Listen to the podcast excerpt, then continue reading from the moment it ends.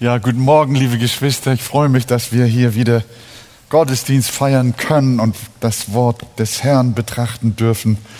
Lasst uns doch aufstehen zusammen und äh, den Text für den heutigen Sonntagmorgen miteinander lesen. Wie Andi schon angekündigt hat, ist das Markus äh, Kapitel 1 von Vers 9 bis Vers 13. Markus 1, Vers 9 bis Vers 13. Und es geschah in jenen Tagen, dass Jesus von Nazareth in Galiläa kam und sich von Johannes im Jordan taufen ließ. Und sogleich, als er aus dem Wasser stieg, sah er den Himmel zerrissen und den Geist wie eine Taube auf ihn herabsteigen. Und eine Stimme ertönte aus dem Himmel, Du bist mein geliebter Sohn, an dem ich wohlgefallen habe und sogleich treibt ihn der Geist in die Wüste hinaus, und er war 40 Tage dort in der Wüste und wurde von dem Satan versucht, und er war bei den wilden Tieren, und die Engel dienten ihm. Amen. Wollen wir Platz nehmen?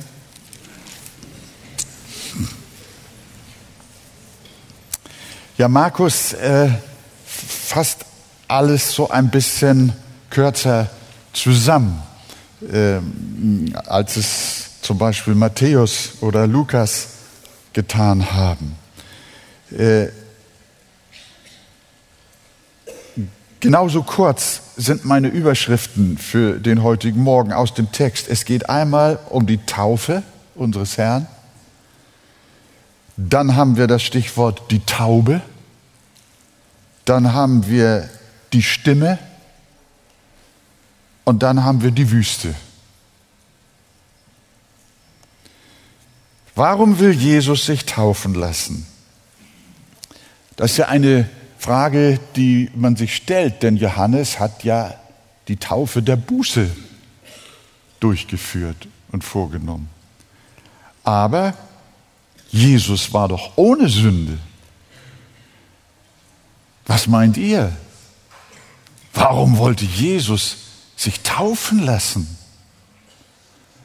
Wozu denn? Wir müssen uns taufen lassen. Wir sind doch Sünder. Warum denn Jesus? Matthäus berichtet uns auch, dass Johannes äh, da gar nicht so mit zurechtkam, dass Jesus auf einmal bat, äh, von ihm getauft zu werden.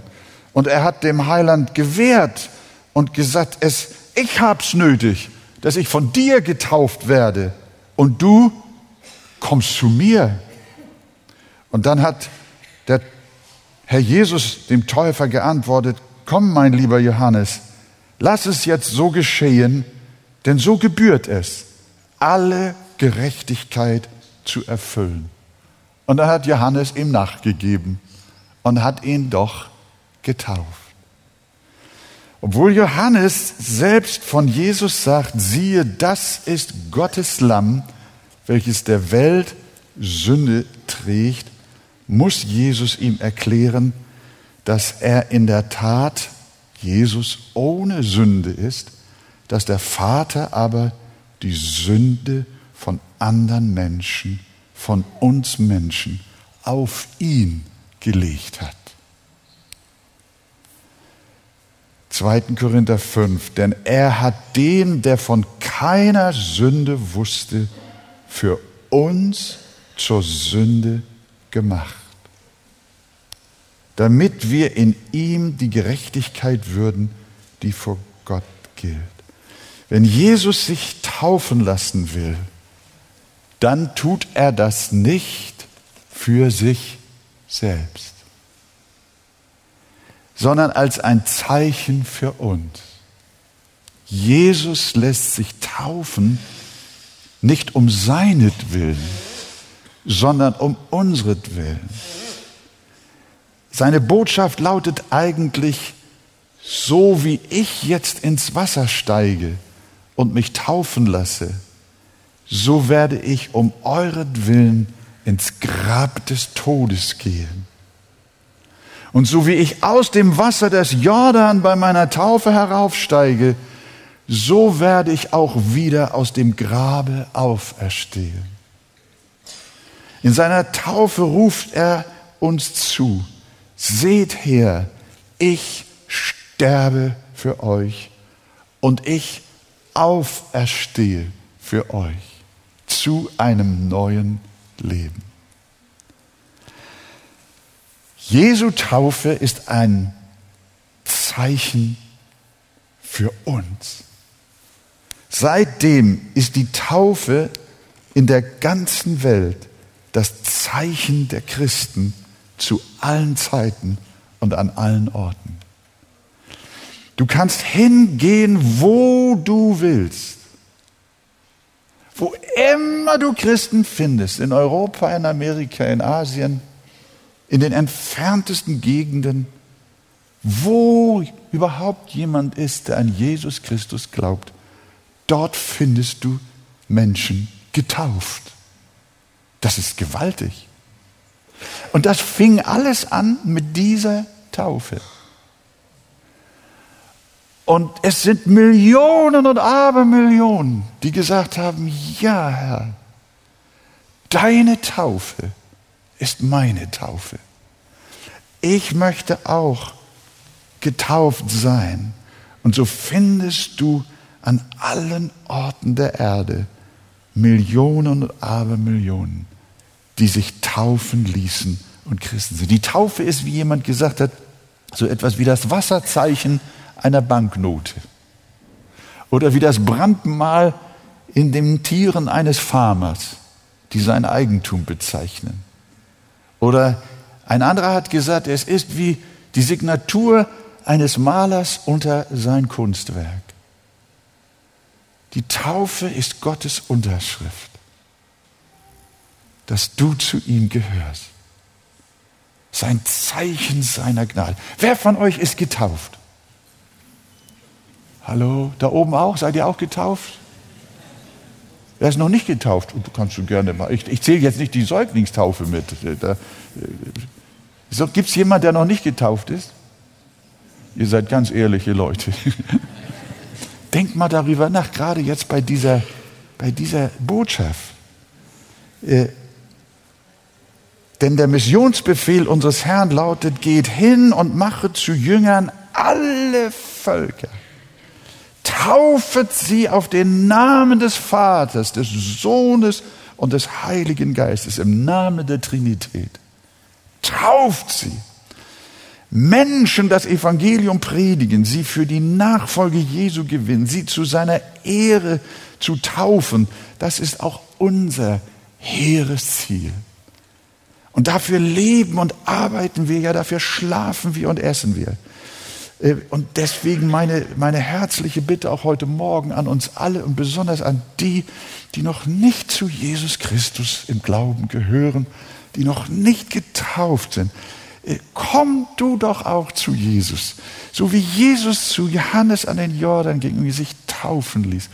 So freut er sich, wenn du ihm folgst und wenn auch du das Zeichen der Taufe begehrst als ein Zeichen dafür, dass du dich bekehrt hast, dass Jesus dir deine Sünden vergeben hat, dass du ein neuer Mensch geworden bist durch den Glauben heraus und dass du dich taufen lassen möchtest.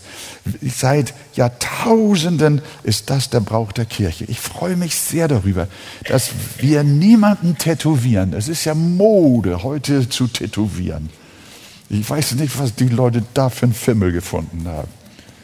Manche versauen sich ihre Haut von den, von den, vom großen Zeh bis, bis, bis zum Ohrläppchen. Nicht wahr? Und hinterher wissen sie nicht, wie sie das wieder wegkriegen sollen. Ja. Aber, aber Christen haben ein Zeichen, das kriegst du auch nicht wieder weg. Aber das ist keine Tätowierung. Das ist etwas, was am Herzen des Menschen geschieht, was tief im Inneren seines Seins geschieht. Diese Taufe bin ich sehr dankbar, dass ich sie auch schon in meiner Jugend erfahren durfte und bis heute daran festhalten darf. Besser noch, Jesus hält mich fest. Und als, als Jesus nun getauft war, dann passierte etwas ganz Schönes, Außergewöhnliches. Vers 10. Und sogleich, als er aus dem Wasser stieg, sah er den Himmel zerrissen und den Geist wie eine Taube auf ihn herabsteigen. Also der Himmel öffnete sich und der Heilige Geist stieg wie eine Taube auf Jesus hernieder. Wir, äh, können uns möglicherweise direkt eine Taube vorstellen, äh, aber die Schrift sagt wie eine Taube. Ich würde einfach sagen, in Gestalt einer Taube. Auf jeden Fall musste Herr Jesus, auch die Menschen, die das gesehen haben und bezeugt haben, äh, empfunden haben, es ist wie eine Taube, eine Erscheinung wie eine Taube. Und die Bibel sagt, dass das ein Ausdruck des niederkommenden Heiligen Geistes auf Jesus war. Warum beschreibt die Bibel den Heiligen Geist im Bild einer Taube? Eine Taube ist kein Raubvogel, kein Habicht und kein Bussard. Äh, wir haben das manchmal bei uns im Garten gehabt, dass wir am Morgen äh, so, so ein ganzes äh, Areal von Taubenfedern gefunden haben, aber keine Taube. Da muss ein anderes Tier, ein Marder oder vielleicht auch ein Raubvogel, über dieses Täubchen hergefallen sein, es auseinandergenommen haben, die Federn liegen gelassen und das Fleisch verzehrt haben. Wir sehen, dass Tauben äh, sehr defensive äh, Tiere sind. Jedes Mal äh, wussten wir, dass diese Raubtiere ein unschuldiges Opfer haben sterben lassen. Tauben sind harmlos, sie stehen eher für Sanftmut, für Frieden und für Reinheit. Gewiss gibt es in Gottes Wort auch noch andere Gleichnisse auf den Heiligen Geist, zum Beispiel Wind oder auch Sturm oder auch Feuer. Aber er steht eben auch, der Heilige Geist, für das stille, sanfte Sausen, von dem uns schon das Alte Testament berichtet. Äh, für die Taube. Jesus hat einmal gesagt, siehe, ich sende euch wie Schafe mitten unter die Wölfe, darum seid klug wie die Schlangen und ohne falsch wie die Tauben.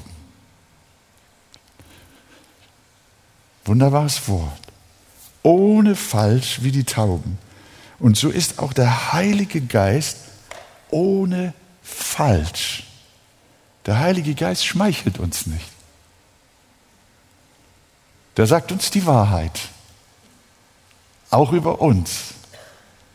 Der Heilige Geist ist ehrlich und er führt uns in alle Wahrheit. Denn die Schrift nennt ihn auch den Geist der Wahrheit. Während der Sintflut sandte Noah eine Taube aus. Und als sie mit einem Olivenzweig zurückkehrte, wusste Noah, das Gericht Gottes ist vorüber. Diese Taube war ein Zeichen des Friedens, in der Tat, allerdings des Friedens mit Gott. Denn Gott hatte ja der Menschheit den Krieg erklärt, weil sie den Herrn verlassen haben und gottlos geworden sind. Und so hat er Fluten des Verderbens gesandt. Aber dann eines Tages brachte die Taube eine andere Botschaft, eine Friedensbotschaft. Die Taube stand für Frieden, wie auch der Heilige Geist für Frieden steht, für den Frieden mit Gott. Und wenn du mit dem Heiligen Geist erfüllt bist, dann bist du ein Friedenskind.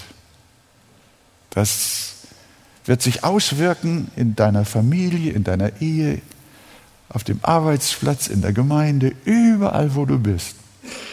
Wenn der Heilige Geist auch in dein Leben gekommen ist, dann bist du ein Mensch des Friedens. Selig sind die Friedfertigen. Die Welt hat dieses Symbol äh, der Taube aus der Bibel entwendet und es für ihren politischen Frieden missbraucht. Für einen Frieden ohne Gott und ohne den Heiligen Geist. Im Jahr 1949 fand ein Weltfriedenskongress in Paris statt. Und für diesen Weltfriedenskongress hat der bekannte Pablo Picasso, habt ihr schon von Picasso gehört, das erste Mal für die sogenannte Friedensbewegung die Taube, eine Taube entworfen, dass sie lithografisch, dass sie äh, vielfach vervielfältigt werden konnte. Er hat diese Taube nicht erfunden, sondern er hat sie einfach der Schrift entwendet. Als Zeichen für Weltfrieden sollte sie dienen. Und am Abend des Kongresses wurde ihm auch noch seine Tochter geboren. Und wisst ihr, wie er sie genannt hat? Ja, ihr wisst das. Paloma. Das ist Spanisch. Und wie heißt das auf Deutsch? Also die wissen besser Bescheid als ihr. ja, Paloma ist die Taube. Spanisch die Taube. Finde ich toll. Kannst dein Töchterchen auch Paloma nennen? Ja, das ist aber nur, das ist nicht wichtig, aber interessant. Und wir sehen, wie, wie 1955 äh, erhielt Picasso für diesen Entwurf, für seine taube Lithografie, dann auch noch den Weltfriedenspreis. Und seitdem ist die Taube ein weltweites Symbol für den Frieden und die sogenannte Friedensbewegung. Und ihr wisst, das habt ihr schon oft gesehen im Fernsehen oder auf Bildern. Bei Olympiaden und internationalen Festen lässt man seitdem zum Zeichen der Friedenssehnsucht auch Schwärme von weißen Tauben aufsteigen. Und woher kommt das alles? Die Welt hat vieles aus der Bibel geklaut. Aber sie nimmt die Bibel nicht ernst. Und sie versteht es nicht. Die, das, ist, das ist ein Zeichen dafür, dass die Welt sich nach Frieden sehnt. Aber glauben wir wirklich, dass die Welt durch weiße Tauben zum Frieden findet? Das sehen wir doch. Picasso hätte noch viele andere Tauben malen können. Sie alle hätten der Welt keinen Frieden gebracht. Was die Welt braucht, ist die Taube des Heiligen Geistes. Ist der Heilige Geist. Sie braucht den Geist, die Welt der sie in alle Wahrheit führt und der den Menschen Christus offenbart. Und das ist doch auch unsere Sehnsucht, das wissen wir. Ohne den Heiligen Geist hätten wir Jesus und sein Evangelium niemals erkannt. Ohne den Heiligen Geist wäre uns die Bibel nur ein bedrucktes Papier geblieben, nur lauter Buchstaben, die uns nicht viel gesagt hätten aber weil der Heilige Geist da ist.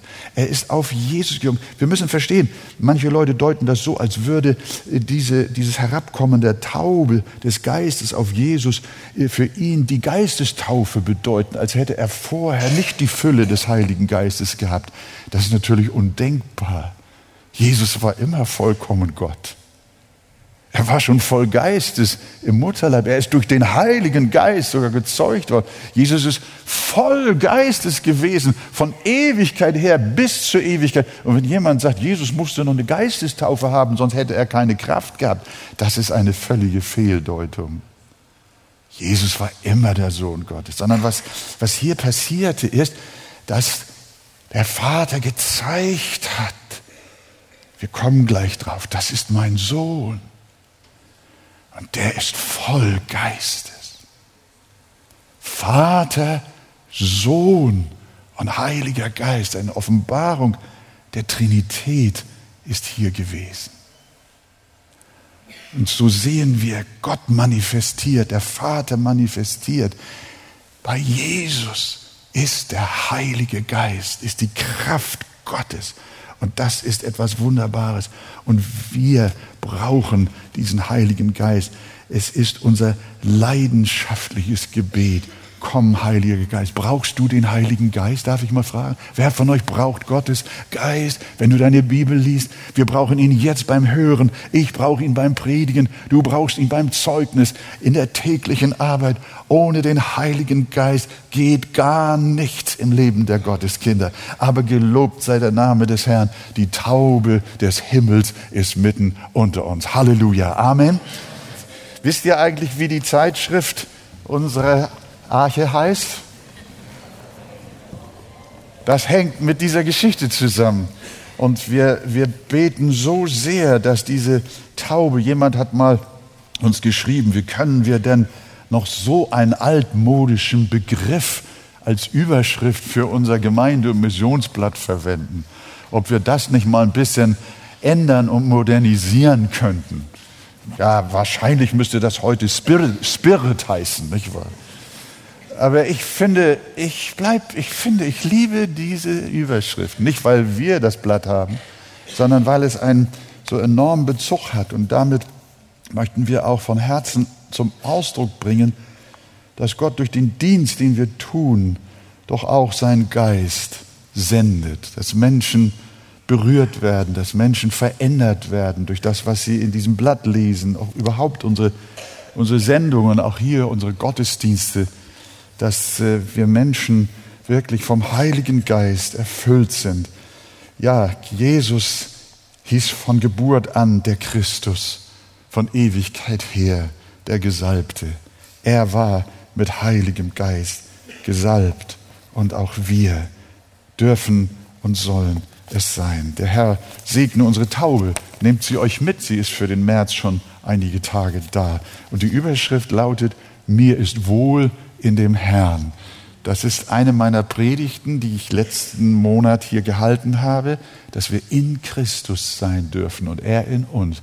Wenn das jemand nochmal nachlesen möchte, dann nimm mal die Taube mit. Ich habe selber nochmal gelesen und da wurde mir richtig wohl in dem Herrn. Nicht wegen meiner Predigt, sondern wegen dessen, was die Schrift durch den Heiligen Geist uns offenbart, was sie uns nahe bringt, wie wir in unserem Herrn Jesus leben dürfen.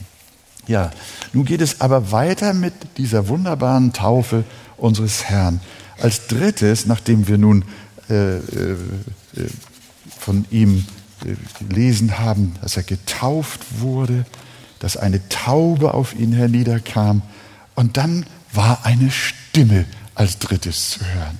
Vers 11.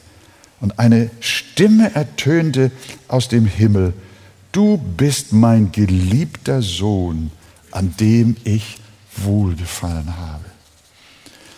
An dieses er er er Erlebnis erinnert Paul, äh, Petrus und hat es so gedeutet. 2. Petrus 1, Vers 17.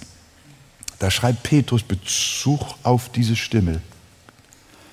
Denn er, der Herr Jesus, empfing von Gott, dem Vater, Ehre und Herrlichkeit als eine Stimme von der hoch erhabenen Herrlichkeit an ihn erging. Dies ist mein geliebter Sohn, an dem ich wohlgefallen habe. Also Petrus deutet es, wie wir es auch schon gesagt haben, dass dies eine Manifestation zur Ehre Christi war zu seiner Verherrlichung eine Stimme von der hoch erhabenen Herrlichkeit erging an den Herrn Jesus und an alle, die davon Zeugen waren. Was ist das für ein kostbarer Satz vom Vater? Wie muss das dem Herrn Jesus wohlgetan haben? Er hat nicht nur gesagt, du bist mein Sohn. Habt ihr gemerkt? Er hat gesagt, du bist mein Geliebter, mein geliebter Sohn. In Psalm 2 sagt er schon einmal, du bist mein Sohn schlicht. Heute habe ich dich gezeugt. Jesus war nicht das Kind einer irdischen Mutter und eines irdischen Vaters, das äh, ein besonderes Wunderkind war, wie viele äh, ja heutzutage meinen. Schlaue Theologen erzählen uns heute, dass Jesus ein ganz normal von Josef gezeugtes Kind gewesen sei und man deshalb ihn Sohn Gottes nennt, weil er herausragende sozialethische und friedsame Eigenschaften gehabt hätte. Also ein herausragendes Menschenkind gewesen ist. Das, das wollen sie uns alles so erzählen, obwohl die Bibel also mit Hammerschlägen uns sagt, wer der Vater des Herrn Jesus Christus ist. Es ist nicht Josef gewesen. Nein, als der Engel Gottes Maria ankündigte, dass sie schwanger werden und einen Sohn gebären wird, da fragte sie, wie das angehen könne, da sie doch mit keinem Mann sexuellen Kontakt hat. Da antwortete ihr die himmlische Erscheinung wörtlich, Lukas 1, ihr kennt das alle, Weihnachten ist noch gar nicht so lange her. Der Heilige Geist wird über dich kommen. Da hast du es. Der Heilige Geist wird über dich kommen. Und die Kraft des Höchsten wird dich überschatten. Darum wird auch das Heilige, das geboren wird, Gottes Sohn genannt werden. Weil der Herr Jesus vom Heiligen Geist gezeugt. Aus keinem anderen Grund ist Jesus Gottes Sohn. Jesus existierte schon, bevor er auf die Erde geboren wurde. Er ist von Ewigkeit zu Ewigkeit. Er hat eine ewige Präexistenz. Das ist das einzige Wesen, das das Universum, von dem das Universum weiß, das niemals einen Anfang hatte und nie ein Ende haben wird. Und Jesu Geburt ist lediglich seine Menschwerdung. Er nahm zu seiner Gottheit das Wesen eines schwachen Menschen an. Jesus existierte schon von Ewigkeit her und zu diesem seinen Sohn sagt der Vater im Himmel jetzt bei seiner Taufe, du bist mein geliebter Sohn. Genau diese Worte sprach der Vater noch einmal auf dem Berg der Verklärung, als die Herrlichkeit Gottes durch Jesu Kleider hindurchschien. Ihr erinnert euch auf diesem Berg Tabor. Da haben die drei Jünger äh, ihren Meister erlebt, wie sie ihn zuvor noch nie erlebt haben. Ein Glanz ging plötzlich von ihm aus. Eine Herrlichkeit, dass sie sprachlos waren. Und es war eine Atmosphäre der Freude. Sie wollten nicht mehr aus dieser Gemeinschaft mit dem Herrn hinaus. Und auch da kam diese Stimme. Da kam eine Wolke, die überschattete sie. Und aus der Wolke kam eine Stimme, die sprach, dies ist mein geliebter Sohn, auf den sollt ihr hören. Solche Worte zeigen, wie sehr der Vater seinen Sohn liebte. Ein Verhältnis der Liebe, der tiefen Liebe. Es muss eine innige Liebe gewesen sein.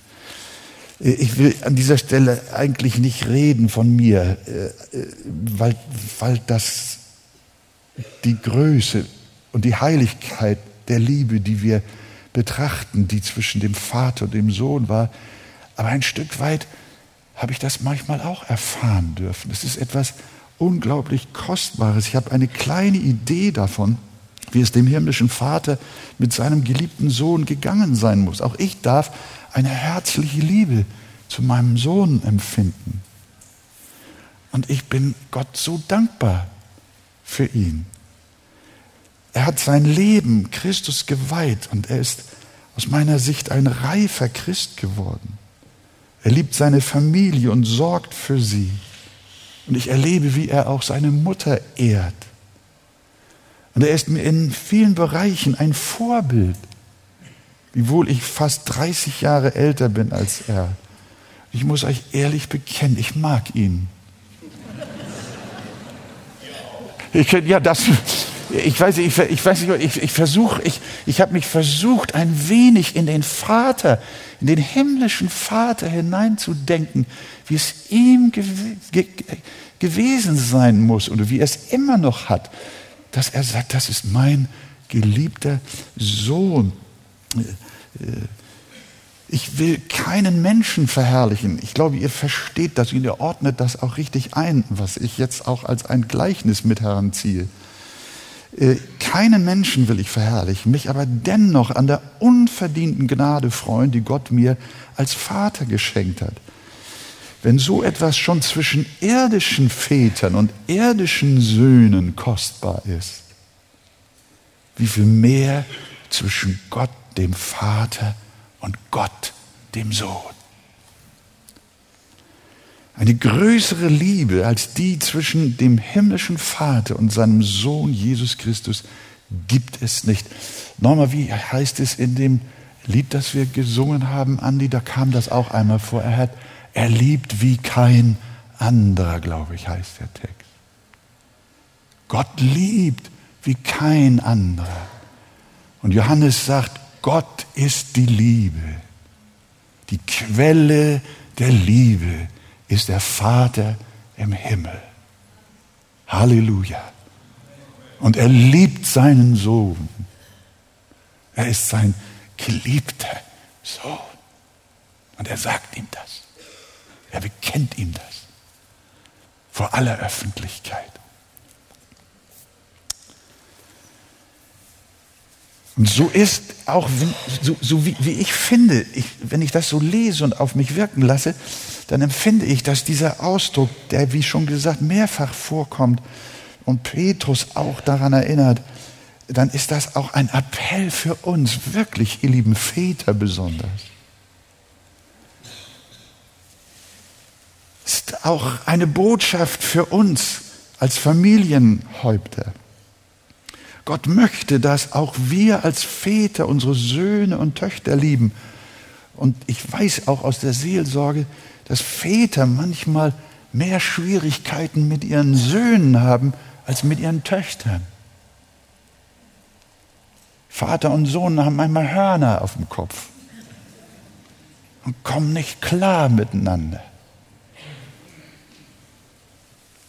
Und diese, diese, dieser Ausdruck ist glaube ich, auch ein Ruf Gottes. Er möchte, dass unsere Generationen nicht im Zerwürfnis, sondern in Versöhnung leben. Die Bibel schenkt uns diese Verheißsagung und weiß, sagt Maleachi 3,24, der Herr wird das Herz der Väter den Kindern und das Herz der Kinder wieder ihren Vätern zuwenden, damit ich bei meinem Kommen das Land nicht mit einem Bann schlagen muss. Es ist ein Fluch für eine Gesellschaft. Es ist ein Fluch für eine Gemeinde, wenn ihre Familien im Unfrieden sind zwischen Vater und Sohn und Mutter und Tochter. Das will Gott nicht haben, sondern du darfst auch sagen, er ist mein geliebtes Kind, er ist mein geliebter Sohn, meine geliebte Tochter.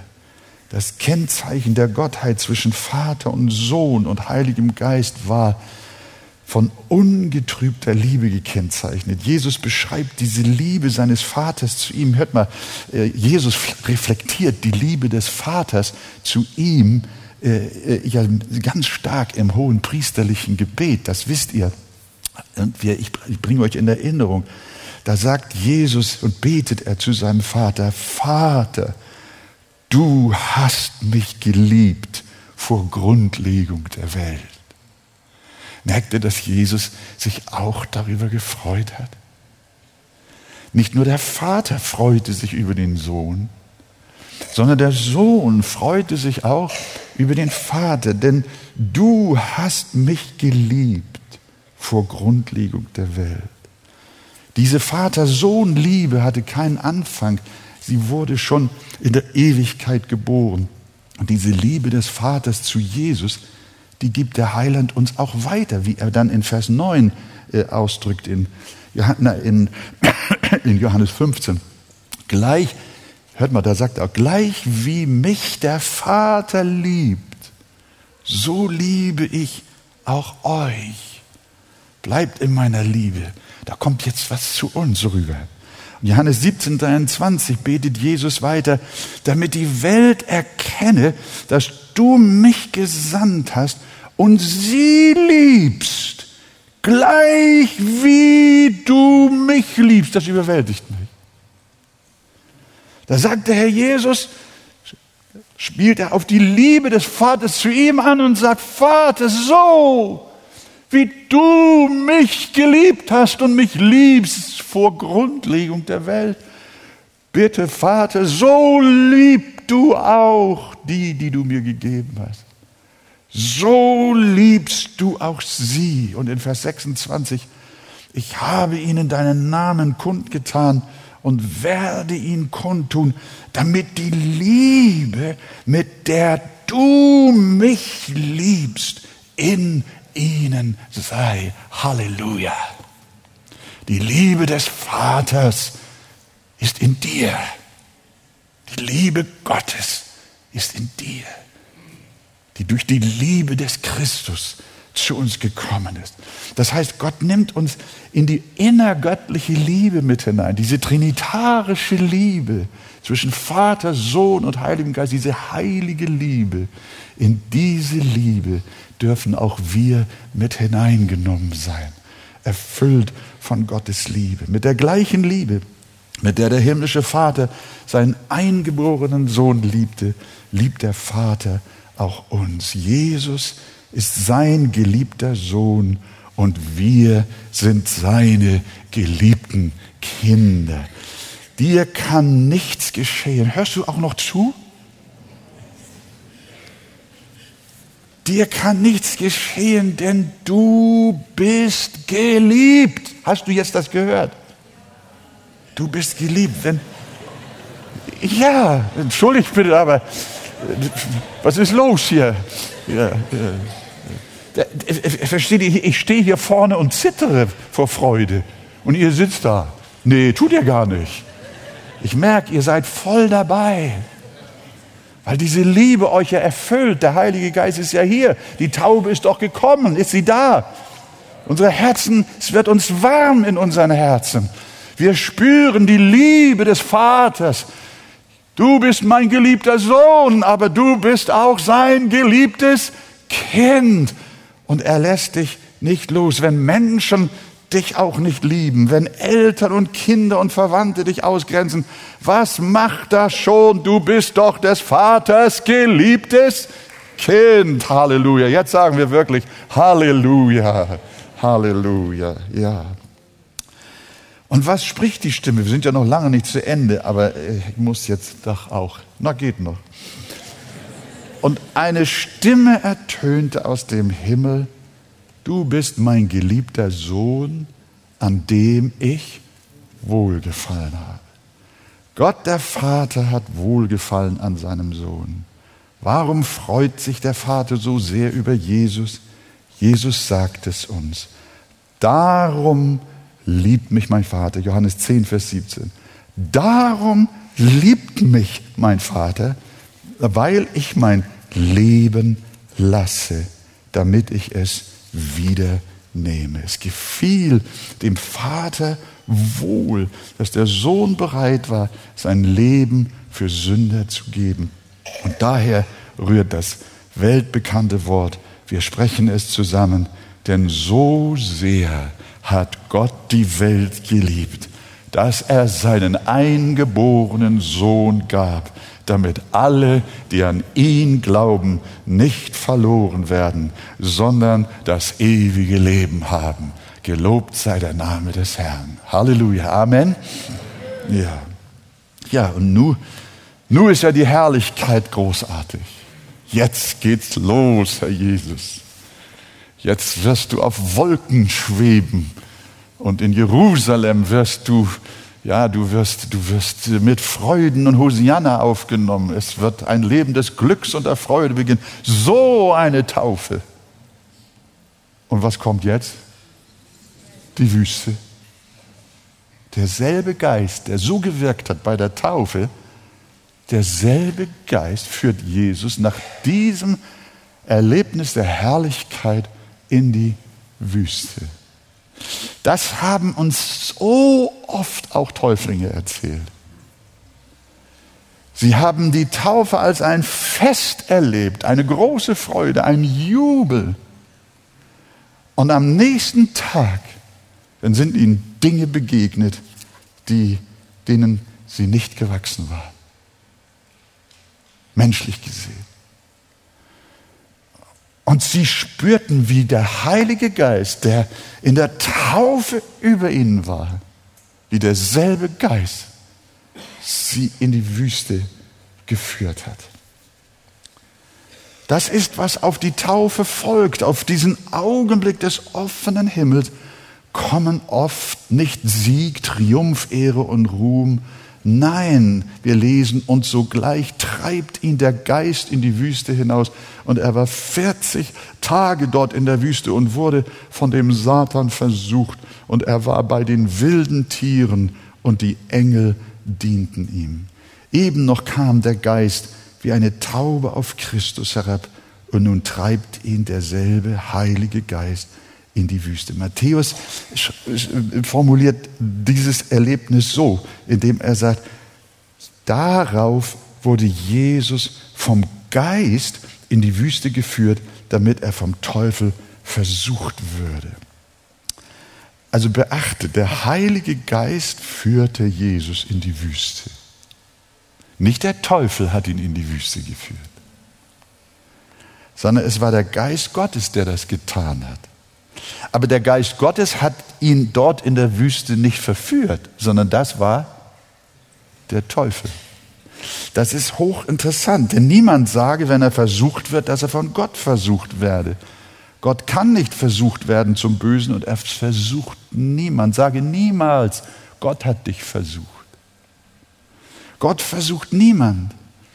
Aber es kann durchaus sein, dass er dich versuchen lässt. So wie ein Metallbauer ein Material zum Test ins Feuer gibt, so bringt uns Gott durch Heiligen Geist, durch den Heiligen Geist auch zum Test. Er führt uns dorthin, um vom Feuer, vom Teufel versucht zu werden.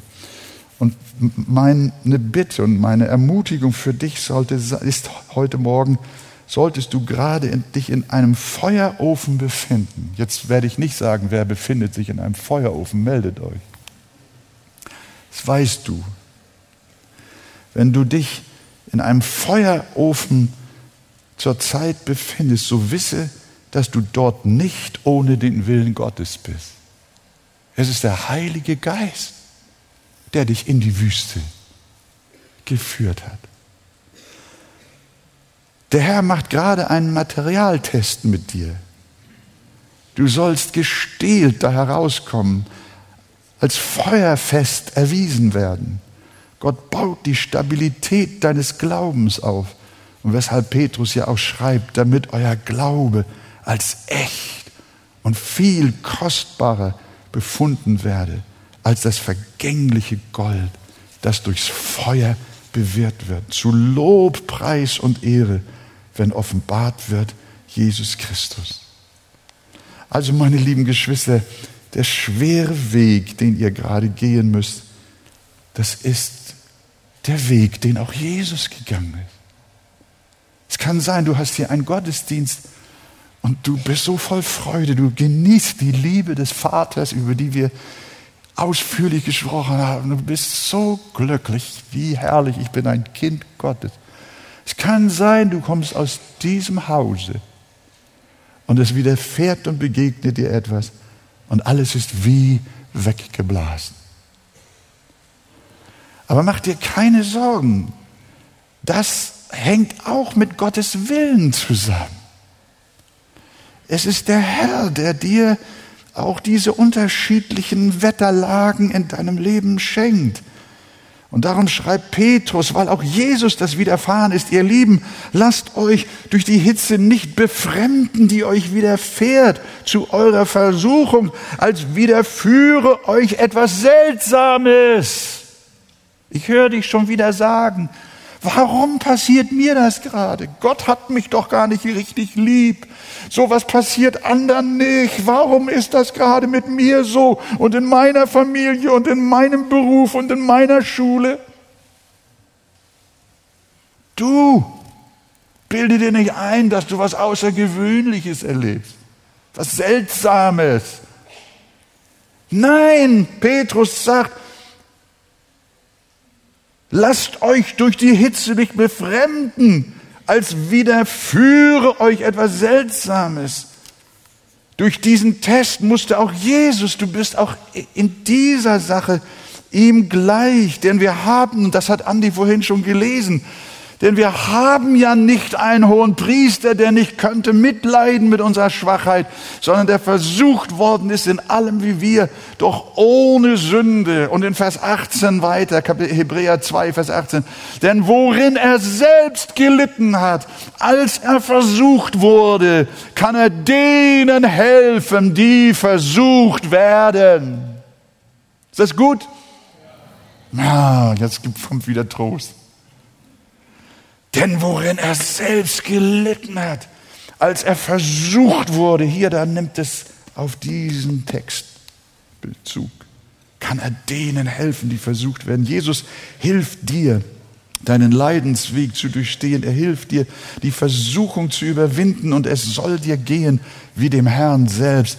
Denn wir lesen, er war 40 Tage dort in der Wüste und das letzte Wort heißt, und die Engel dienten ihm. Als der Diener des Elisa eines Tages schreckliche Angst vor der Bedrohung der Feinde hatte, rief ihm der Prophet zu, fürchte dich nicht, denn derer sind mehr, die bei uns sind, als derer, die bei ihnen sind. Zusätzlich betete Elisa für seinen Diener zu Gott, Herr, öffne ihm die Augen. Das ist mein Gebet auch für dich. Ich bete für dich, Herr, öffne meinem leidenden und kämpfenden Bruder die Augen, meiner Schwester. Herr, öffne ihm die Augen. Weißt du eigentlich, dass es um dich herum auch eine unsichtbare Welt gibt? Du siehst nur, was vor Augen ist. Aber es gibt eine Realität in der unsichtbaren Welt eine Auseinandersetzung zwischen Licht und Finsternis. Aber wenn uns die Augen des Herzens geöffnet werden, dann werden wir überwältigt sein von dem, was wir sehen. Wir sehen Heere, ja, ganze äh, Mengen von Engeln Gottes um uns herum. Halleluja. Fürchte dich nicht. Denn derer sind mehr, die bei uns sind, als derer, die bei ihnen sind. Und da öffnete der Herr dem Diener die Augen und er sah, und siehe, da war der Berg voll feuriger Rosse und Wagen um Elisa her. Oh, ich kann das auch sehen, wie du umgeben bist von Engeln Gottes. Wenn schon die Kleinen ihre Engel sehen, wie viel mehr wirst auch du deine Engel haben die dir in deiner Versuchung dienen, denn der Engel des Herrn lagert sich um die her, die ihn fürchten und hilft ihnen heraus. So wie Jesus die Engel dienten, so dienen sie auch dir. Mein Freund, du bist nicht allein. Der Herr, der selbst versucht wurde, mehr noch als du, der ist auch bei dir. Willst du dich darüber freuen, mein Herz? Freust du dich? Du gehst jetzt anders nach Hause, als du hierher gekommen bist. Sag ja. ja. Halleluja. Gelobt sei der Name des Herrn. Wir stehen auf miteinander.